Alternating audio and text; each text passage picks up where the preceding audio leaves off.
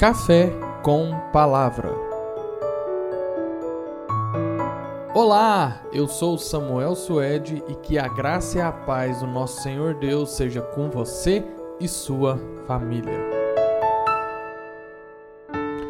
Em Salmos 33, do versículo 17 ao versículo 20, diz assim: Não são cavalos de guerra que ganham a batalha. A sua grande força não pode salvar ninguém. É o Senhor Deus quem protege aqueles que o temem. É Ele quem guarda aqueles que confiam no seu amor. Ele os salva da morte e nos tempos de fome os conserva com vida. Nós pomos a nossa esperança em Deus, o Senhor. Ele é a nossa ajuda e o nosso escudo. Em meio a tanta informação que recebemos dia a dia, em meio a tantas previsões equivocadas que ouvimos e a cada vez que nos mantemos informados por coisas vãs, a nossa esperança se vai. Pois mundo afora não há uma certeza. Mas quando olhamos para a Bíblia, a palavra de Deus, nós vemos que tudo está no controle e na dependência de Deus. O versículo 17 mesmo nos diz que não são cavalos que ganham guerra, e muito menos a força que, que os cavalos têm que os fazem ganhar a guerra. Mas o que faz ganhar a guerra é o Senhor Deus, pois é o Senhor Deus quem protege aqueles que o temem. Ele os salva da morte. E nos tempos de fome, é Ele que conserva a vida.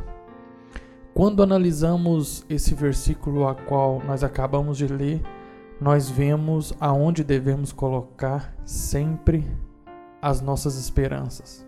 E a nossa esperança, ela deve estar sempre em Deus. Note que no versículo 20 diz assim: Nós pomos a nossa esperança em Deus, o Senhor. Ele é a nossa ajuda e o nosso escudo.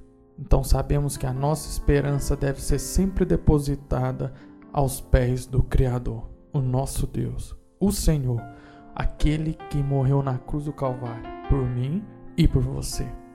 E às vezes, por ocasiões da vida, a nossa esperança se vai embora tão facilmente.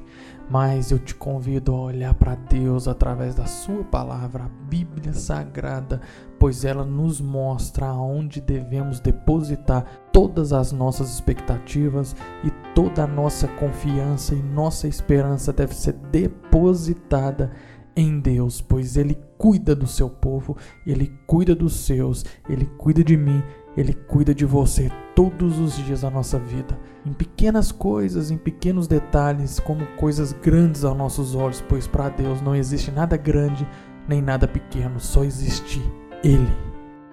Vamos orar? Neste momento, Senhor, gostaríamos de te agradecer pelo cuidado que o Senhor tem conosco. Obrigado, ó Deus, por estar cuidando sempre de nós, ó Deus. E mesmo que passamos por momentos difíceis, sabemos que o Senhor cuida de cada um de nós, pois a nossa esperança pomos em Ti, ó Deus.